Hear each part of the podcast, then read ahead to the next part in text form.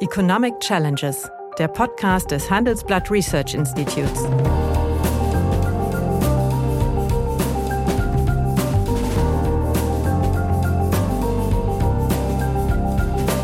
Bert Rürup, der Chefökonom des Handelsblatts, diskutiert mit Michael Hüter, dem Direktor des Instituts der deutschen Wirtschaft, wöchentlich aktuelle wirtschaftliche Herausforderungen für Deutschland wie für die Weltwirtschaft. In der Post-Post-Cold War-Ära sind wir in einer anderen Herausforderung. Und das, glaube ich, ist noch nicht angekommen. Zeitenwende heißt, die Dinge müssen gemacht werden, und zwar jetzt. Ja, guten Tag, meine Damen und Herren. Hallo, lieber Michael. Hallo, lieber Bert. Meiner Einschätzung nach ist die wirtschaftliche Situation und Diskussion derzeit durch eine, vorsichtig formuliert, bemerkenswerte Unübersichtlichkeit gekennzeichnet. Ich möchte das so an, an vier Feststellungen mal festmachen die meines Erachtens alle nicht zusammenpassen. Und ich hoffe, dass du dann Ordnung in diese äh, Kakophonie bringen kannst. Also, äh, lass mich mal anfangen. An den internationalen Börsen schwächelt der Euro und dies lässt die Gewinne vieler Unternehmen relativ üppig sprudeln. Gleichzeitig erholt sich der DAX, bestenfalls sehr mühsam. Zweitens, die Inflationsrate im Euroraum liegt bei 8 Prozent. Äh, ein Rückgang, der nicht nur die Folge des Vorjahresvergleichs ist, ist meines Erachtens noch nicht in Sicht. Aber die NZB macht gleichzeitig immer noch einen Schleiertanz über ihren zukünftigen Kurs der Geldpolitik. Die IG Metall fordert bei einer zweijährigen Laufzeit 8% Lohnsteigerung während zu einer Reallohnstabilisierung, die sie anstrebt, bei einer zweijährigen Laufzeit um die 15 Prozent erforderlich wären. Und drittens, äh, die Bundesregierung sieht trotz äh, der zunehmenden konjunkturellen Risiken ihre Hauptaufgabe nach wie vor darin, möglichst vielen Personenkreisen die inflationsbedingten Realeinkommensverluste zu kompensieren und verdrängt, äh, dass wir längst sehr viel mehr ausgeben, als wir erwirtschaften, nämlich die wirtschaftliche Situation, die Perspektive ist äh, meines Erachtens vorsichtig formuliert trübe. Vielleicht kannst du das mal alles in die Reihe bringen. dass jede Forderung ist ja für sich verständlich, aber äh, offensichtlich leben alle in einer anderen Welt. Ja, das ist eine schöne Formulierung. Du hast eingangs gesagt, es ist eine äh, besondere Unübersichtlichkeit. Das war doch sozusagen als, hast du mit zurückhaltend ähm, das Attribut dazu gepackt, äh, das so zu beschreiben. Ich glaube, dass wir äh, erstmal eines erleben, dass die Veränderung der Bedingungen, unter denen alle handeln, nicht ganz schlüssig sind. Ähm, und äh, du hast ja die internationalen Finanzmärkte als erstes erwähnt. Auf der einen Seite die Ablehnung des Euro, Gewinnentwicklung der Unternehmen, die man daraus ableiten könnte und ähm, die doch sehr schwache Entwicklung des DAX oder die Seitwärtsbewegung ja. Äh, bei irgendwie 13.317 äh, oder, sowas, ja, oder, oder irgendwas in der Größenordnung. Ich glaube, dass erstmal auch die Finanzmärkte ja noch unter dem Eindruck stehen, was Geldpolitik tut. Ähm, also die eine Geschichte mit der zweiten, nämlich Inflationsrate, ist in den beiden großen Währungsräumen hoch und nicht nur dort. Wir haben beim letzten Mal darüber diskutiert mhm. und die EZB, das ist schön mit dem Schleiertanz benannt, hat zwar deutlich gemacht, dass sie Zinserhöhungen für dieses Jahr sehr deutlich äh, erwarten lassen kann, aber ähm, bisher ja noch in den tatsächlichen Handlungen eher zögerlich ist und Weil gleichzeitig sie Angst so vor den ausweitenden Spreads hat. Genau, und darauf hat sie ja auch gleich ja. reagiert, auf diese ausweitenden Spreads, indem sie eine Sondersitzung gemacht hat und äh, die Märkte haben sich wieder etwas beruhigt, aber die Differenz zwischen italienischen und äh, deutschen Staatsanleihen war halt zeitweise deutlich wo man fragen muss, ob auch die Märkte hier nicht übertrieben haben. Also ich glaube, es gibt einerseits eine Unsicherheit in der Einschätzung der Lage. Was ist das wirklich für eine wirtschaftliche Aussicht und womit äh, kann man auch bei der Unternehmensentwicklung rechnen, Unternehmensgewinn? Und zum anderen eine Unsicherheit darüber, was man eigentlich wirklich tun kann. Und ähm, alle Akteure kommen aus Zeiten, die hohes Maß an Stabilität letztlich ausgewiesen haben. Die europäische Geldpolitik, aber auch die amerikanische hat ja in den äh, Jahren bis zur Pandemie ein relativ zwar nicht einfaches Geschäft, aber ein ruhiges Geschäft mhm. gehabt. Sie hatte Nullzinsen oder Niedrigzinsen. Das Hauptthema, wir hatten es auch beim letzten Mal ja. angedeutet, war der äh, Kampf gegen die Windmühlen oder zur Windmühle gewordenen Deflationsdiskussionen und Deflationsgefahren. Das es ja eigentlich nie gegeben hat, meiner Ansicht nach. Ja, echte, naja, also echte Deflation hat es eigentlich nur in der in der äh, sagen wir mal Weltwirtschaftskrise der 30er Jahre gegeben, das in mehreren Ländern. Aber das ist ein anderes naja, Thema, können wir vielleicht es, auch mal drüber unterhalten. Können wir auch mal, aber nur noch die eine ja. Nebenbemerkung, dass es gibt auch eine durchaus positive Entwicklung, ähm, die mit Deflation verbunden sein kann, nicht weil die Nachfrage komplett implodiert, sondern weil das Angebot durch einen Produktivitätsschock so stark voranläuft. Das kennen wir auch aus, den, aus dem späten 19. Jahrhundert im Deutschen Reich. Sowas gibt's auch und da muss man schon genauer hinschauen. Aber es, ist, lassen wir, es ist die Vergangenheit und die muss jetzt sozusagen neu geordnet werden. Wir kommen aus einer Zeit, in der die Lohnpolitik sehr stark beschäftigungsorientiert war und auch krisenadäquat gehandelt hat in der Pandemie und einer Bundesregierung, einer vor allen Dingen finanzpolitischen Orientierung der Bundesregierung, die durch die Schuldenbremse definiert war und die auch bis zur Pandemie einfach äh, gelaufen ist. Man hat mhm. die Ausgaben einigermaßen konstant gehalten. Der Rest ging dann von selbst, weil durch die Arbeitsmarktintegration die Steuer- und Beitragseinnahmen angestiegen sind. Das heißt, ja. Nach einer kurzen Unterbrechung geht es gleich weiter. Bleiben Sie dran. Wie geht es weiter mit der Europäischen Union? Präsidentschaftswahlen in den USA, EU-Parlamentswahlen, geopolitische Krisen und wirtschaftliche Schwierigkeiten. Wir suchen Lösungen für diese Herausforderungen. Am 19. und 20. März auf der digitalen Europakonferenz von Handelsblatt, Die Zeit, Tagesspiegel und Wirtschaftswoche. Über die Zukunft Europas sprechen wir mit Bundeskanzler Olaf Scholz, Wirtschaftsminister Robert Habeck und vielen mehr. Kostenlose Anmeldung unter europe20xx.de. So, das heißt jetzt mal, der erste Versuch einer Ordnung ist, dass wir es hier mit einer völligen Veränderung der Erwartungsbildung aller Akteure zu tun haben, weil sich die Bedingungen ähm, sukzessive und jetzt irgendwie doch spürbar und eindeutig geändert haben. Zweitens sichtbar wird, dass die traditionellen Orientierungen, und das war ein schöner Satz von dir beim letzten Podcast, so nicht mehr gelten, eigentlich für alle äh, makroökonomischen Akteure. Was heißt beispielsweise für die Lohnpolitik, Produktivitätsorientierung, wenn wir Knappheiten am Arbeitsmarkt haben, also das Angebot an Arbeit das Problem ist, an, an, Arbeit, an Arbeitskraft, an Arbeitsvolumen das Problem ist und wir von daher Knappheitslöhne haben, die letztlich eine Lohndrift auslösen und die weit vor dem voranläuft, was in den Tarifverträgen vereinbart wird. Das gilt für die Frage der Geldpolitik, die einen Importpreisschock zu managen hat, der aber kein einfaches Inflationsthema für sie ja. darstellt, weil es nicht geldpolitisch, ja. weil es nicht binnenwirtschaftlich begründet ist. Und es gilt jetzt natürlich auch für die Finanzpolitik, die, das hat man auch beim letzten Mal angedeutet, naja, in einer Orientierung ist äh, Hauptsache zurück zur Schuldenbremse. Das ist natürlich für sich genommen, ähnlich wie bei der Geldpolitik, erstmal ein Vertrauensgewinn, wenn man die Regeln versucht einzuhalten, die man sich selbst gegeben hat.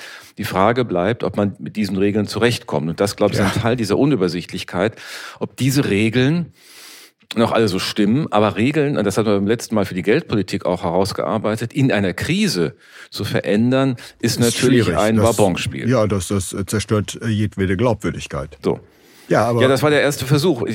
Hast du, empfindest du eine Ordnung in deinen vier Fragen? Naja, also äh, das, das sind ja eigentlich alles rationale Vertreter, die diese Positionen vertreten. Nur haben sie ein, ein völlig anderes Weltbild. Das heißt, sie leben in bisschen unterschiedlichen ökonomischen Welten. Tatsächlich leben sie aber in einer Welt.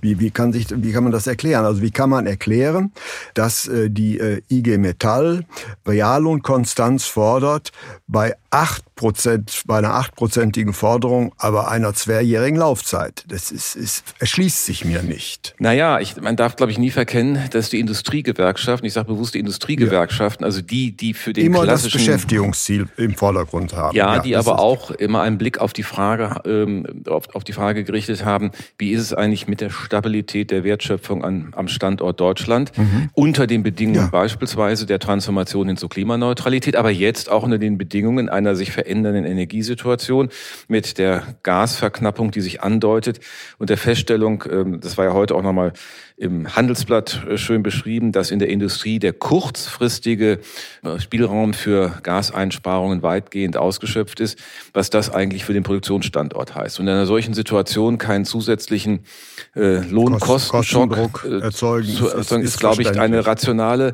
Haltung. Und ähm, zwei Jahre ist ja auch eine Laufzeit. Ich glaube, den Eindruck, dass das auch auf der anderen Verhandlungsseite durchaus eine Präferenz hat. Man kann mit zwei Jahren dann auch mit einer gewissen Robustheit planen. Ja, ich hatte erst immer gedacht, naja, eine Kurzläufer ist attraktiv, weil man nicht weiß, was passiert. Aber insgesamt sind die Bedingungen so labil, dass da eine solche zweijährige Laufzeit für sich genommen Stabilität äh, bedeuten kann und das, glaube ich, dann auch ein, ein wichtiger Beitrag ist.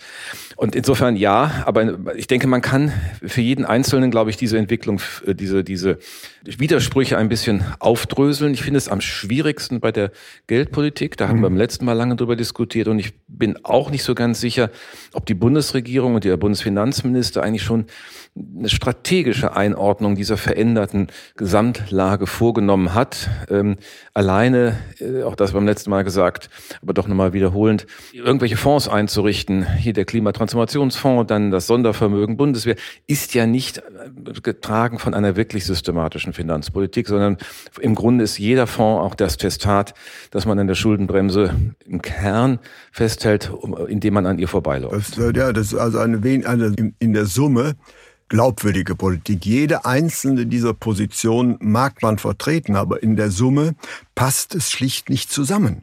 Es passt schlicht nicht zusammen. Und äh, in schwierigen Situationen, in der wir uns jetzt befinden, ist es eigentlich wünschenswert und sinnvoll, wenn man äh, zu konsensualen Lösungen kommt, bei ansonsten, sagen wir mal, ja, kontroversen Positionen. Ja, und du weißt es und die Zuhörer auch, bin ja durchaus einer, der die konzertierte Aktion nicht in ihrer Form von 1967, aber als Forum in einem ähm, überschaubaren Kreis von Teilnehmern als einen Rahmen äh, bewertet, der so etwas ermöglicht, nämlich eine gemeinsame Orientierung, auch eine gemeinsame Klarheit darüber, was sind die gegenseitigen äh, Einschränkungen, was sind die Limitationen der einzelnen Politikbereiche, die auch die anderen zur Kenntnis nehmen müssen, um daraus eine Gesamtstory zu kriegen und vor allen Dingen auch eines zu leisten, und das glaube ich auch in unserer Diskussion heute in den ersten zehn Minuten deutlich geworden, wir brauchen eine gemeinsame Sicht auf die Lage. Und die, die Anamnese der Situation ist, glaube ich, nicht einheitlich. Und ähm, daraus ergibt sich auch, dass die Schwierigkeiten sich in der Politikformulierung zuspitzen. Also insofern kann eine solche konzertierte Aktion genau diese diesen Beitrag leisten. Das ist kein Beschlussgremium, das kann mhm. es auch nie sein, aber genau das ein bisschen herauszuarbeiten, weil, das ist unser Punkt, den wir letztes Mal rausgearbeitet, den wir heute weiterführen, wir haben einen Bruch in den Bedingungen Richtig. aller großen Politikfelder. Ja. Sehr wichtige Aufsage. Es gibt, glaube ich, in keinem Politikfeld den Befund, dass man sich auf eine gewisse Vergangenheit-Zukunftssymmetrie verlassen kann. Ja, das heißt, die Zukunft ist nicht vorgezeichnet, sie muss neu geschaffen werden. Und das ist vielleicht also schon äh, eine kleine Erklärstück dafür, dass äh, die IG Metall ist ja eigentlich eine sehr rationale Gewerkschaft, aber man muss schon sagen, sie mutet mit äh, dieser Empfehlung ihrer Klientel Realeinkommensverluste zu. Ja, ähm, interessant war ja auch, dass im Vorlauf, das wird ja also eingesammelt aus den Regionen äh, der Gewerkschaftsorganisation, um dann eine äh, Forderung in Größenordnungen für die Tarifverhandlungen daraus abzuleiten, dass im Vorfeld ja Jörg Hoffmann, mhm. der Vorsitzende der IG Metall, gesagt hat, äh, es ist klar, wir können nicht alles kompensieren, wir können nicht den Kaufkraftverlust, der durch einen solchen Schock resultiert und der in einer Inflationsrate von über acht Prozent sich manifestiert, den können wir nicht äh, kompensieren. Da äh, muss, das hat er zwar nicht so deutlich gesagt, muss jemand anderer rein und äh, es gehört der Satz dazu, es muss ein Teil hingenommen werden. Denn es ist natürlich ein volkswirtschaftlicher Verlust. Wenn die Terms of Trade, also das Verhältnis der Importpreise zu den Ausfuhrpreisen sich so verschlechtert, weil die Importpreise hier vor allen Dingen energiegetragen so ansteigen, dann ist das erstmal eine andere Wohlstandssituation und die können wir nirgends wegbuchen. Also insofern ist die Frage, was ist zielgenaue Kompensation? Ist ein Ab Abfluss von Wohlstand.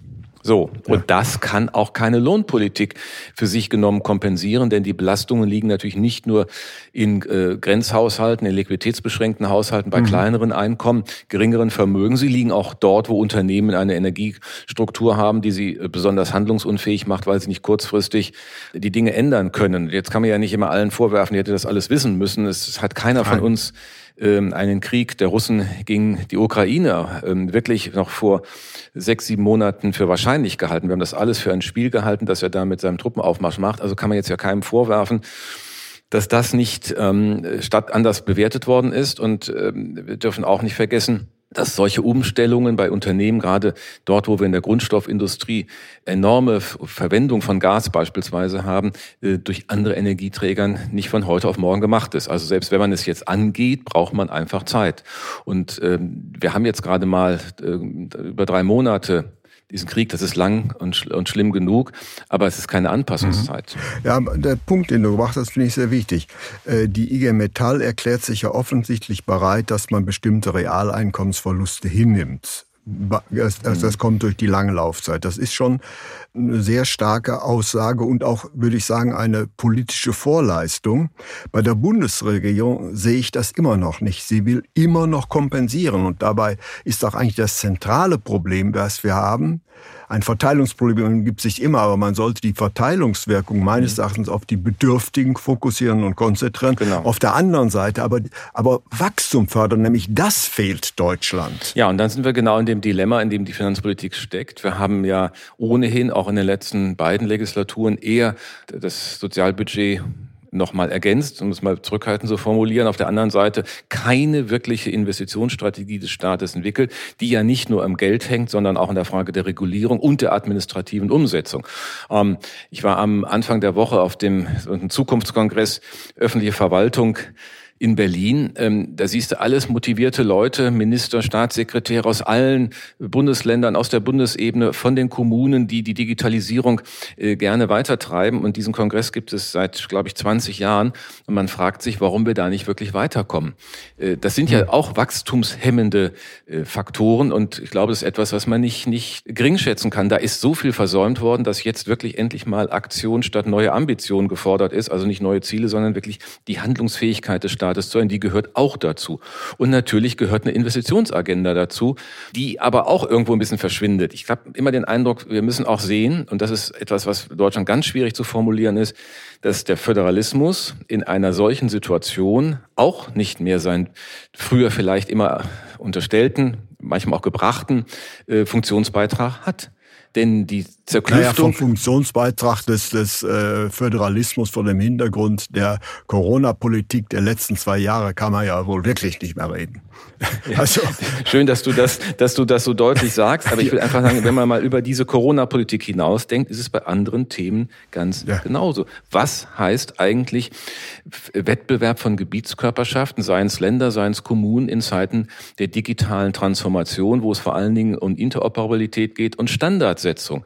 Ich meine, dann muss man das auch mal neu, dann brauchen wir eigentlich eine andere Möglichkeit der Zentralebene, der Bundesebene hier auch die Standards und die Bedingungen vorzugeben. Sonst äh, werden wir ewig in dieser Kurve bleiben. Es hilft uns nichts, wenn wir 16 mhm. Online-Zugangsgesetze haben für die öffentliche Verwaltung, ähm, aber es trotzdem nicht passiert. Das ist ja das Entscheidende. Ich meine, das ist ja so ein bisschen, wenn ich das mal bösartig sagen, das ist ein, auch ein bisschen ein, ein Merkmal der letzten Legislaturperioden, fast der letzten vier, nicht, äh, ob irgendwas gemacht wird, was beschlossen wurde, hat auch niemanden interessiert. Auch das geht jetzt nicht mehr. Wenn man mal fragt, was ist der Unterschied in der Situation bis zum 24. Februar, und ab dem 24. Februar 2020, wir haben keine Zeit zu verlieren. Ja, ich, das galt noch ja. in der, in der Post-Cold War-Ära. Da konnte man sagen, naja, es ist ja alles schön und wir leben in der Friedensdividende und wir können das in Ordnung, in Ruhe alles entwickeln.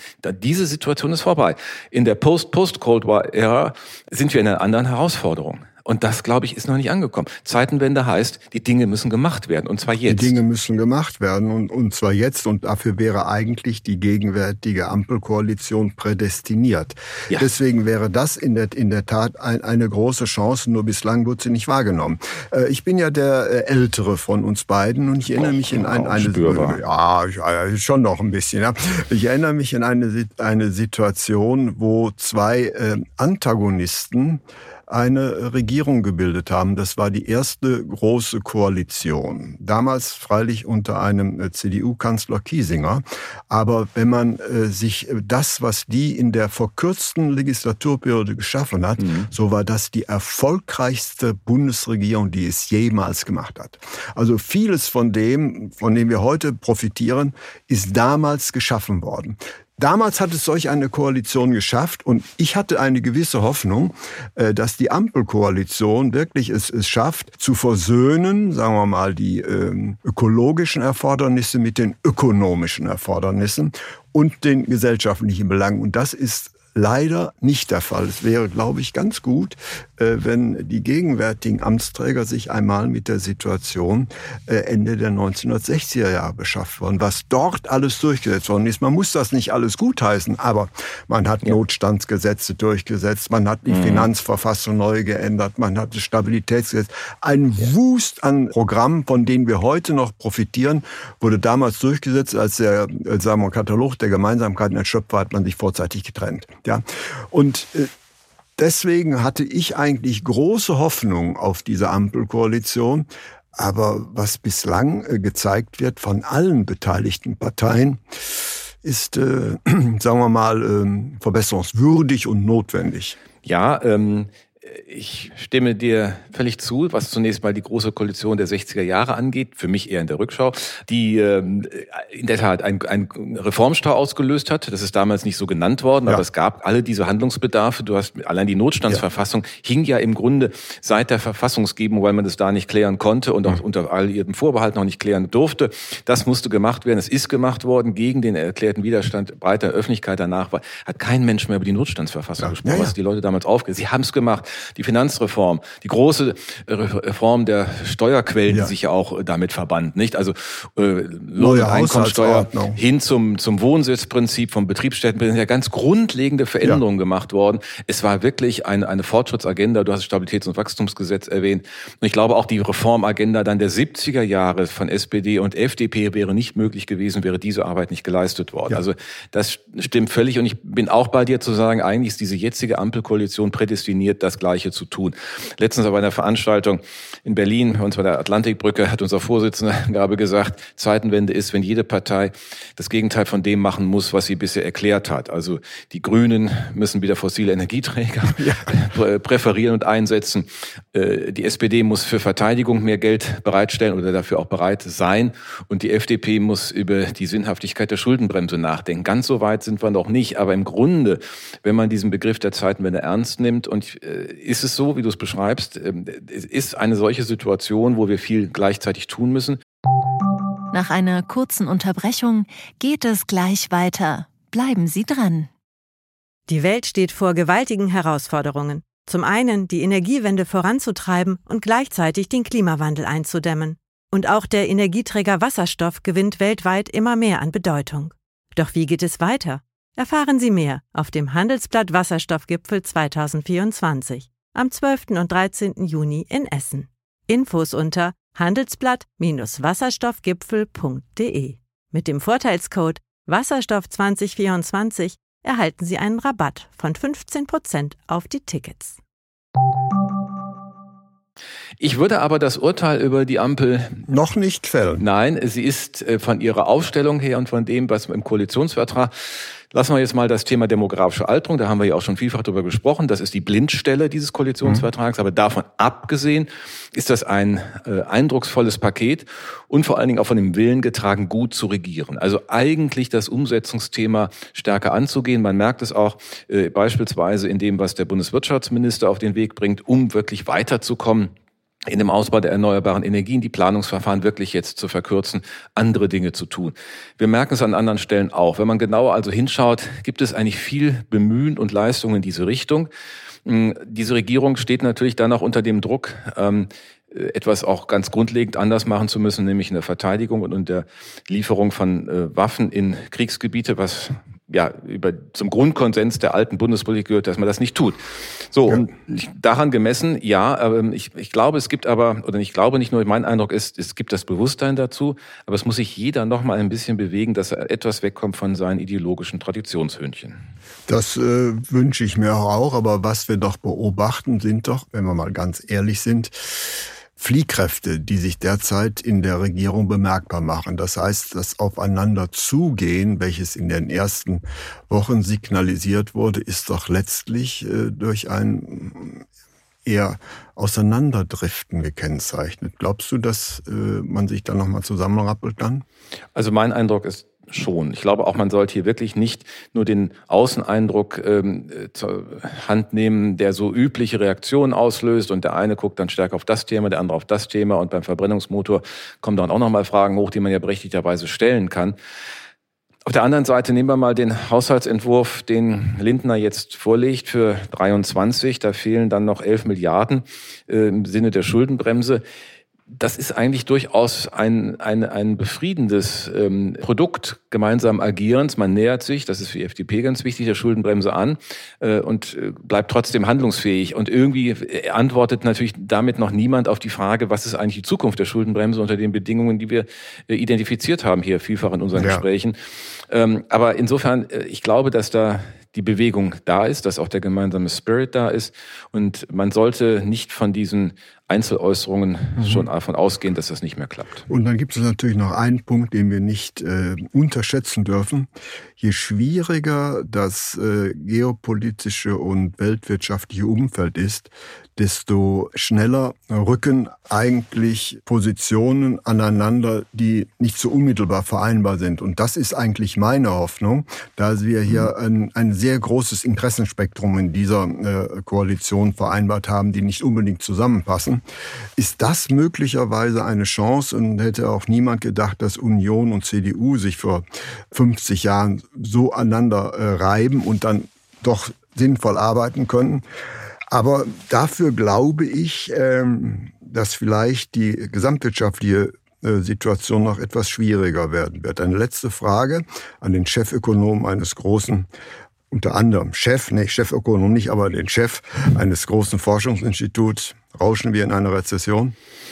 Die Wahrscheinlichkeit hat in den letzten Tagen deutlich zugenommen. Wir waren ja auch mit unseren 1,7 für dieses Jahr, die wir jetzt schon vor mehreren Wochen äh, prognostiziert haben, außerordentlich zurückhaltend, denn man hat ja für dieses Jahr schon mit dem statistischen Überhang ein Prozent ja.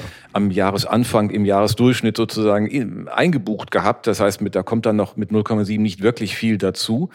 Ähm, wir sehen, dass sich die Versorgungsengpässe in der Produktion nicht wirklich auflösen und wir sehen vor allen Dingen in den letzten Tagen, dass die Gasversorgung jetzt auf der Kippe steht und darauf haben wir keine wirkliche Antwort, denn es reicht nicht die Menge, die es an LNG-Gas auf den Weltmärkten gibt. Selbst wenn wir jetzt noch ein paar Terminals mehr äh, auf äh, die schiffbare Terminals uns ordern, statt vier statt zwei. Ähm, das bleibt eine Herausforderung. Und äh, wenn wir in der Industrie abstellen müssen. Weil das der steuerbare Bereich ist, dann haben wir natürlich ein Riesenproblem und dann wirkt das durch und dann werden wir hier äh, wirklich mühsamen Zeiten entgegenschauen. Ähm, Soweit ist es noch nicht, aber diese Wahrscheinlichkeit hat deutlich äh, zugenommen. Wir sehen auch, dass in den großen Wirtschaftsräumen sich die Dinge unklar zeigen. Also die Unübersichtlichkeit, von der du eingangs gesprochen hast, gilt ja gerade, es war mal auch mein Argument für die Gesamtlage, es gilt für die Lage in den USA, wo wir ähm, einen hohen Inflationspuls haben, wo die, die FED gesagt hat, dass sie deutlich dagegen vorgehen wird. Das ist für die Binnenwirtschaft ein Problem. Jetzt hat Biden gesagt, er würde die Benzinsteuer äh, abschaffen, damit irgendwie mit Blick auf die Midterm Elections, die im November kommen, äh, Handlungsfähigkeit seiner Administration sichtbar ist. Wir haben auf der anderen Seite China, bei dem wir zwar jetzt im Augenblick Lockerungen der Lockdown-Maßnahmen erleben, aber im Grunde keine Änderung der Strategie. Also wenn die irgendwo mhm. ein Virus wieder finden, dann wird das wird so attackiert.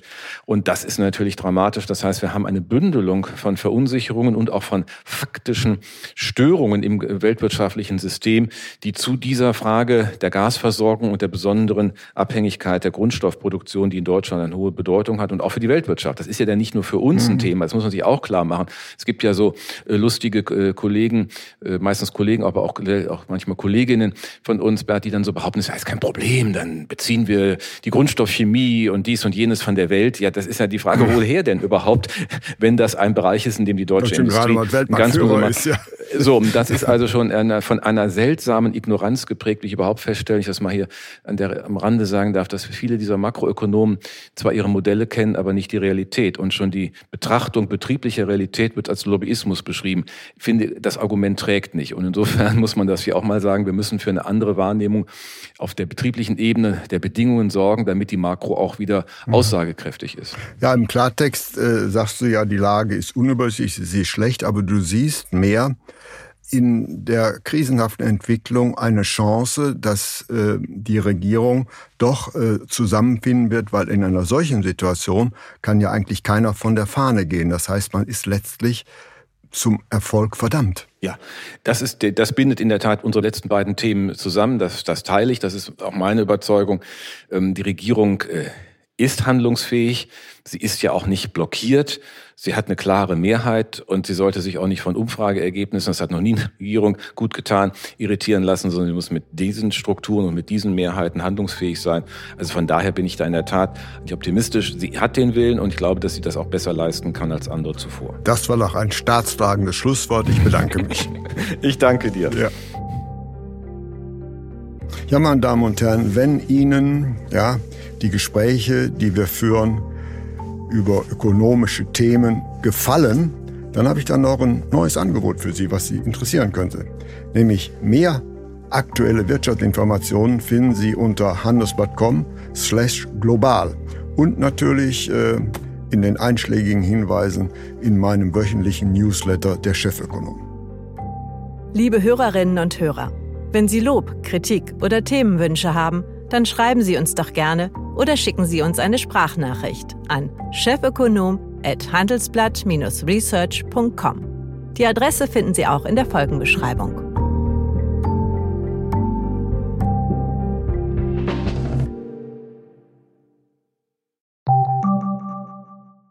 Die Welt steht vor gewaltigen Herausforderungen. Zum einen die Energiewende voranzutreiben und gleichzeitig den Klimawandel einzudämmen. Und auch der Energieträger Wasserstoff gewinnt weltweit immer mehr an Bedeutung. Doch wie geht es weiter? Erfahren Sie mehr auf dem Handelsblatt Wasserstoffgipfel 2024 am 12. und 13. Juni in Essen. Infos unter handelsblatt-wasserstoffgipfel.de. Mit dem Vorteilscode Wasserstoff 2024 erhalten Sie einen Rabatt von 15% auf die Tickets.